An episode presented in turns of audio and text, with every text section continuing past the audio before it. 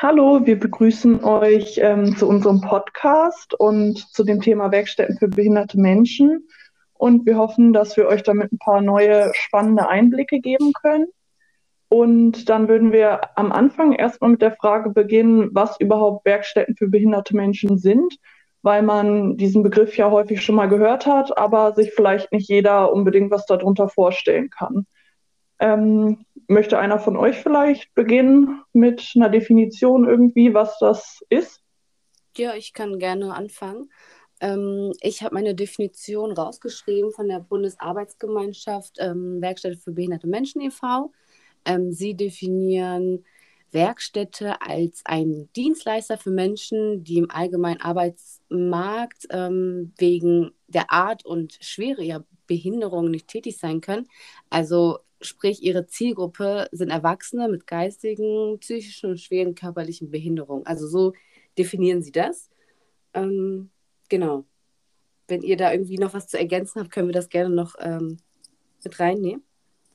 Genau, ich habe noch, ähm, dass sie in den Werkstätten äh, in einem arbeitnehmerähnlichen Rechtsverhältnis stehen. Also sie haben die Schutzrechte von ArbeitnehmerInnen, aber sie müssen nicht deren Pflichten erfüllen. Das heißt, Sie haben Anspruch auf Urlaub, Mutterschutz ähm, und weiteres, aber sie können nicht abgemahnt oder gekündigt werden.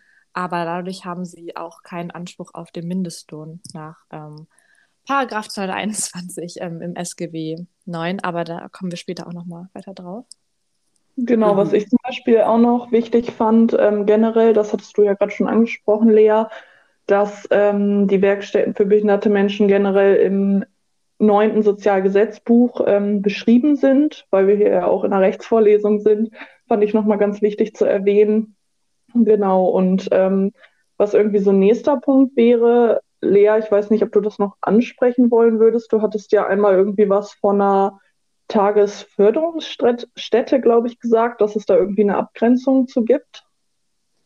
Genau, ähm, in Tagesförderstätten ähm, arbeiten Menschen, die ähm, ein bestimmtes Maß an Arbeit ähm, nicht erbringen können. Also in einer Werkstatt für behinderte Menschen muss ähm, ein, ja, ein bestimmtes Maß quasi an Arbeit erbracht werden können. Ähm, und wenn dies nicht möglich ist, dann ähm, können Menschen mit Behinderung auch in einer Tagesförderstätte ja, ihren Tag verbringen quasi. Ähm, Genau, und das ist meistens an die Werkstätten angegliedert und die haben auch das Ziel, ähm, dass ähm, die äh, Menschen mit Behinderung, die in diesen Tagesförderstätten sind, ähm, den Weg zurück in die Werkstätten oder halt eben auf den Arbeitsmarkt schaffen. Genau, mhm. was ich irgendwie auch und was wahrscheinlich viele Menschen daran irgendwie auch stört, weil es da ja ganz schön viel Kritik dran gibt und ähm, so gefragt wird, ist das jetzt gut oder ist negativ. Ähm, da hatte ich jetzt halt rausgefunden, dass eine Übernahmequote auf den allgemeinen Arbeitsmarkt bei unter einem Prozent liegt, was ja wirklich sehr wenig ist. Ähm, genau, und dann würde ich auch noch mal auf Gehalt zu sprechen kommen. Ähm, was hattet ihr da jetzt so rausgefunden? Also ähm, Lea hat das ja schon ein bisschen angesprochen, auch äh, die Übergangsquote, was du jetzt angesprochen hast, ähm, finde ich total paradox, weil ähm, eigentlich äh, ist das ja das Hauptziel, ähm, die Übergangsquote sozusagen äh, zu erhöhen, aber dass sie so niedrig ist, ist schon überraschend. Ähm, und auch überraschend finde ich äh, den Gehalt, denn ähm, der Monatsentge das Monatsentgelt im Jahre 2014 betrug 181 Euro. Also sind das circa 1,35 Euro pro Stunde. Und das setzt sich halt damit äh, zusammen, also der Grund dafür ist, dass es eben kein Arbeitsverhältnis ist, was der auch vorhin angesprochen hatte, sondern ein Beschäftigungsverhältnis. Und ähm, ich habe mich immer gefragt, wieso Menschen mit Behinderungen in Werkstätten als Beschäftigte betitelt werden, ähm, weil das für mich Arbeit ist, was sie machen. Und ähm, das setzt sich wahrscheinlich mit diesem Beschäftigungsverhältnis zusammen. Also ist die Arbeitsleistung gar nicht im Zentrum und auch nicht die Produktion oder der Umsatz, sondern wirklich eigentlich die Förderung dieser Menschen und die Übergangsquote an sich zu erhöhen, aber dass sie so gering ist, ist irgendwie paradox. Ja, ich finde es irgendwie auch traurig, weil ähm, der Mindestlohn ja hier auch nicht gilt zum Beispiel und das ist ja irgendwie total traurig, weil die Arbeit ja irgendwie gar nicht wertgeschätzt wird mhm. und automatisch davon ausgegangen wird, dass Menschen mit Behinderung eine niedrigere Arbeitsleistung haben als jetzt andere Menschen und da ja auch wieder irgendwie diese Abstufung vorgenommen wird und ihre Arbeit so als minderwertig quasi angesehen wird, weil sie dafür ja nicht voll entschädigt werden. Und ja.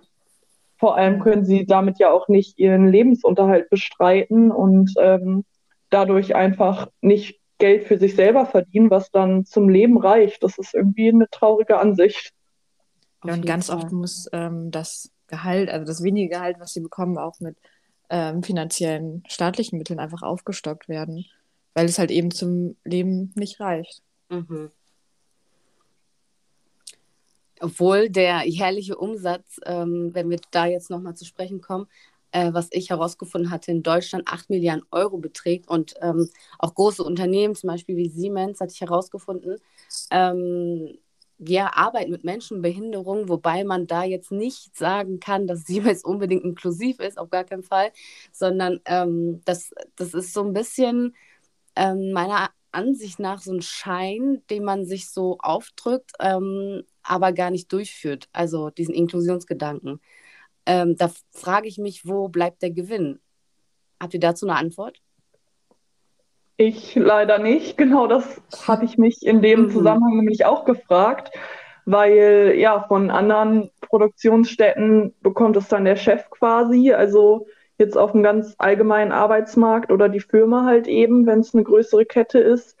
Aber hier habe ich mich das tatsächlich auch gefragt, weil die Produkte, die die Werkstatt ähm, Beschäftigten herstellen, die werden ja trotzdem mhm. verkauft und die werden ja auch nicht für weniger Geld verkauft, würde ich jetzt einfach mal annehmen.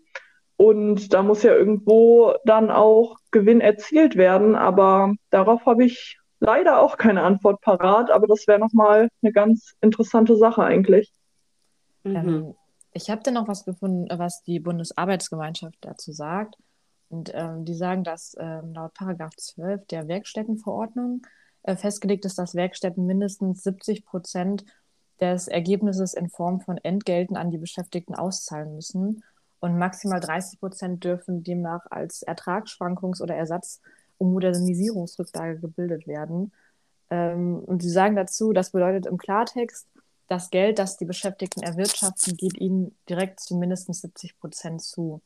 Das ist auf jeden Fall mhm. das, was die Arbeitsgemeinschaft der, der Werkstätten für Menschen mit Behinderung dazu sagt.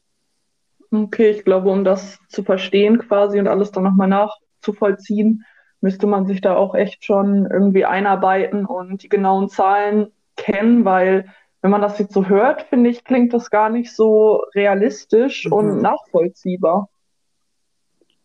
Auf jeden Fall.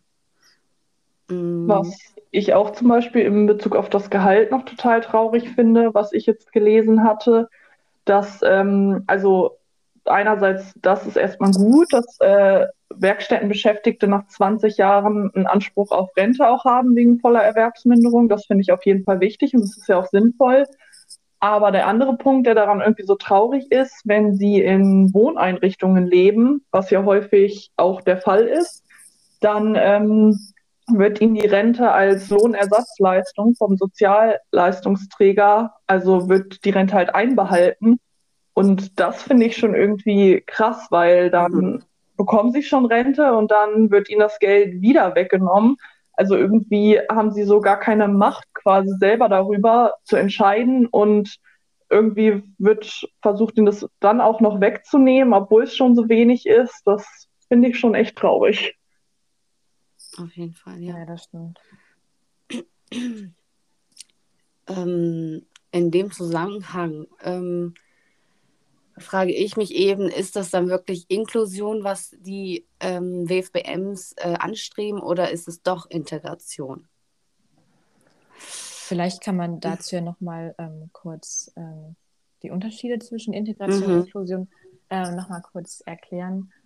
Ähm, und äh, dazu habe ich was rausgesucht. Ähm, also während die Integration davon ausgeht, dass ähm, eine Gesellschaft ähm, aus einer ja, relativ äh, gleichen oder homogenen äh, Mehrheitsgruppe und ähm, einer anderen Außengruppe besteht, ähm, die in das, ähm, in das Gesamtsystem integriert werden muss.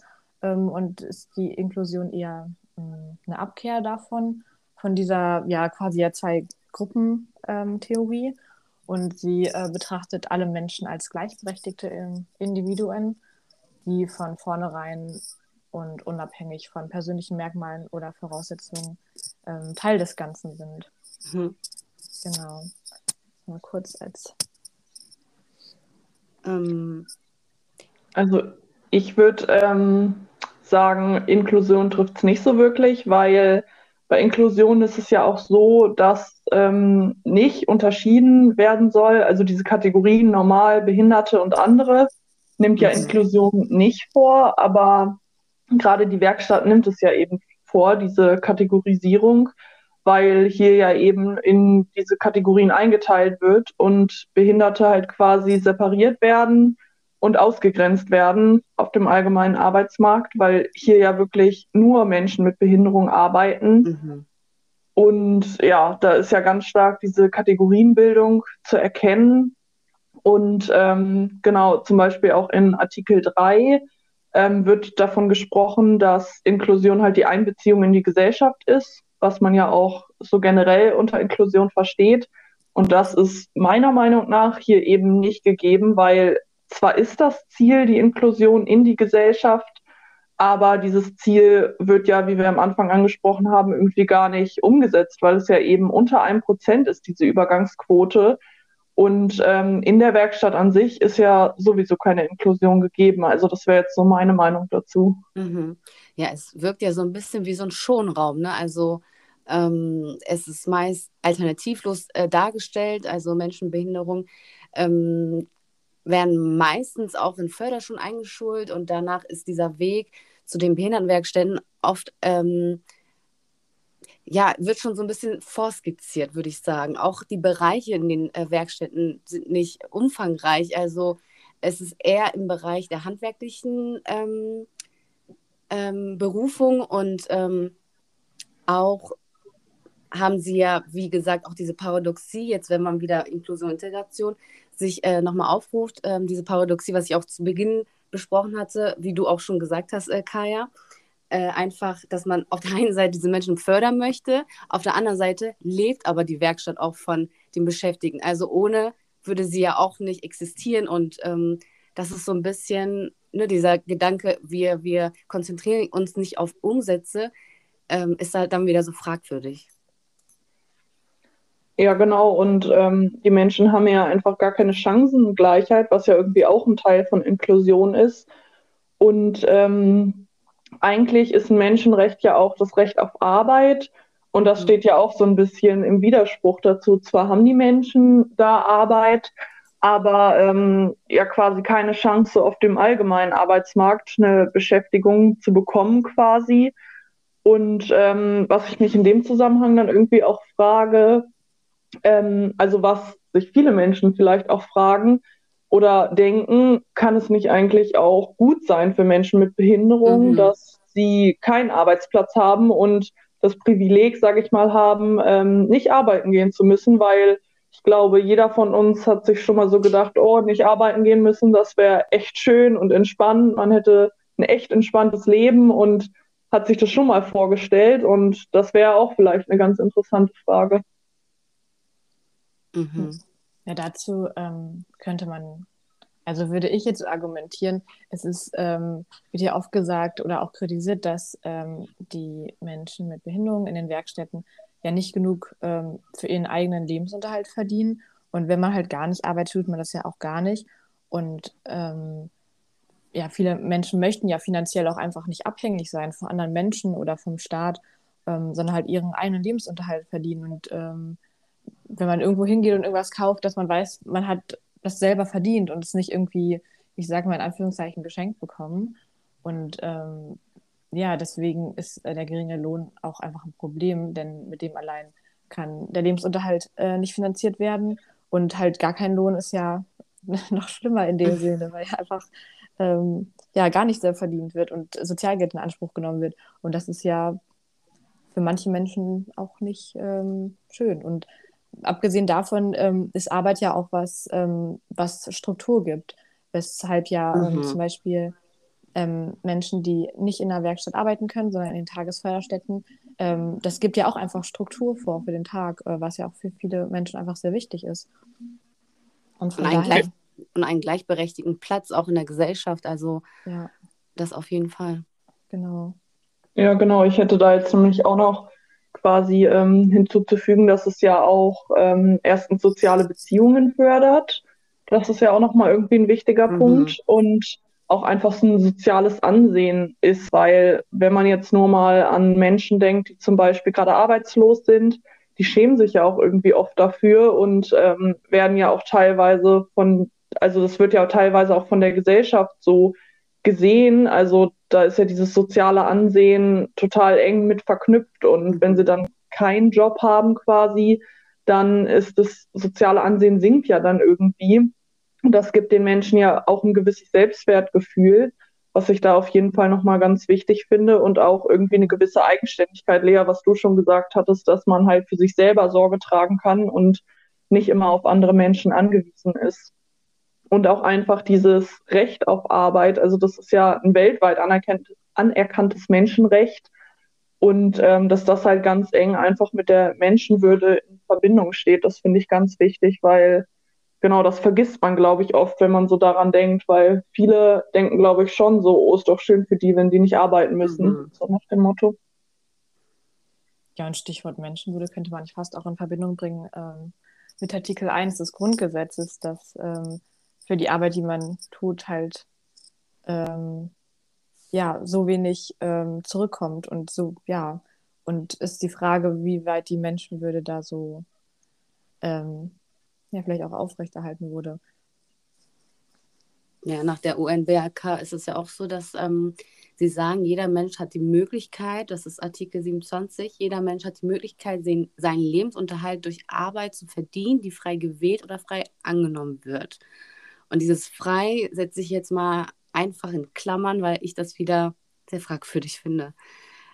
Ähm, ja, dann würde ich sagen, wir kommen langsam zum Ende. Ähm, nicht, dass die Zuschauer hier ähm, äh, äh, äh, nicht mehr zuhören. Auf jeden Fall ist es aber ein sehr spannendes Thema. Ähm, ich würde dann noch zur Zukunft der Werkstätte etwas sagen wollen, wenn ihr da noch was mhm. habt. Ähm, äh, genau, die Übergangsquote, was wir mehrmals schon erwähnt haben, liegt weiterhin unter einem Prozent, was auf jeden Fall erhöht werden muss.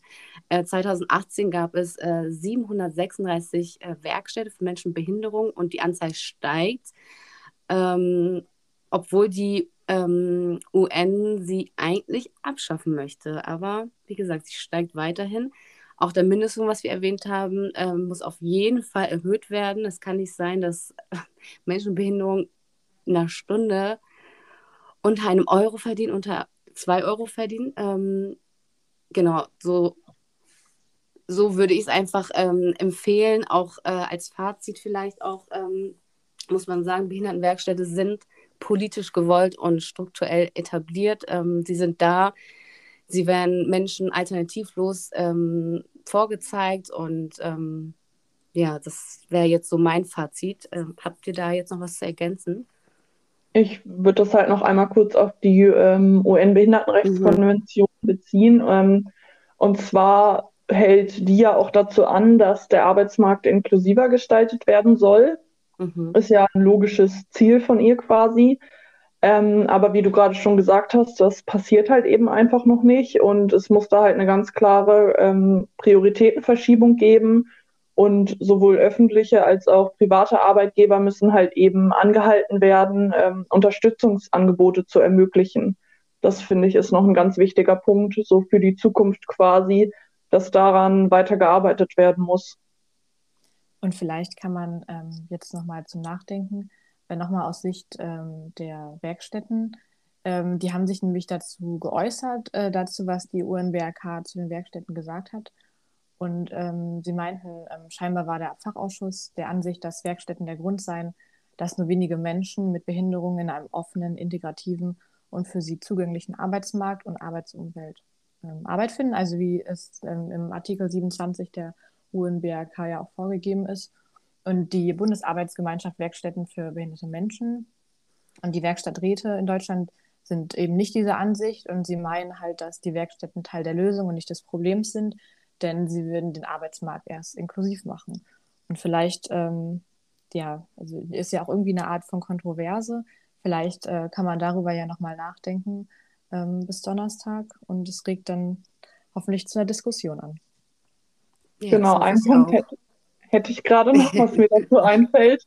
Irgendwie kann man darüber stundenlang reden, aber ähm, was ich noch total wichtig finde, wir haben ja jetzt zwar sehr viele negative Seiten gesehen, die es ja auch durchaus hat. Also es ist ja auch einfach sehr negativ behaftet, aber ich finde, man muss auch ein bisschen vielleicht die positive Seite berücksichtigen, was wir jetzt irgendwie ein bisschen außen vor gelassen haben, vielleicht auch, weil unsere Meinung vielleicht auch eher so ein bisschen negativ eingestellt mhm. ist. Und zwar, ähm, dass die Werkstätten für behinderte Menschen ja aber auch Sozialisationsort für Menschen mit Behinderung sind und dass es auch teilweise wirklich so ist, dass die Menschen gar nicht unbedingt auf diesen allgemeinen Arbeitsmarkt wechseln wollen, weil das so ein bisschen wie ihre Familie quasi ist. Manchmal leben die da ja dann auch im Wohnheim und arbeiten mit diesen Menschen zusammen und ähm, dass sie sich da durchaus aber auch sehr wohlfühlen und dass dann familienähnliche Bezugspersonen sind. Das finde ich auf jeden Fall nochmal einen wichtigen Punkt, den man schon auch berücksichtigen mhm. sollte bei diesen ganzen negativen Sachen. Das stimmt. Mhm. Und ähm, die Werkstätten muss man nochmal dazu sagen, es gibt ja so verschiedene Bereiche ähm, sie fördern ja auch die Ausbildung. Also, und es gibt auch teilweise schon Zusammenarbeiten, glaube ich, mit ähm, verschiedenen ähm, anderen Ausbildungsstätten.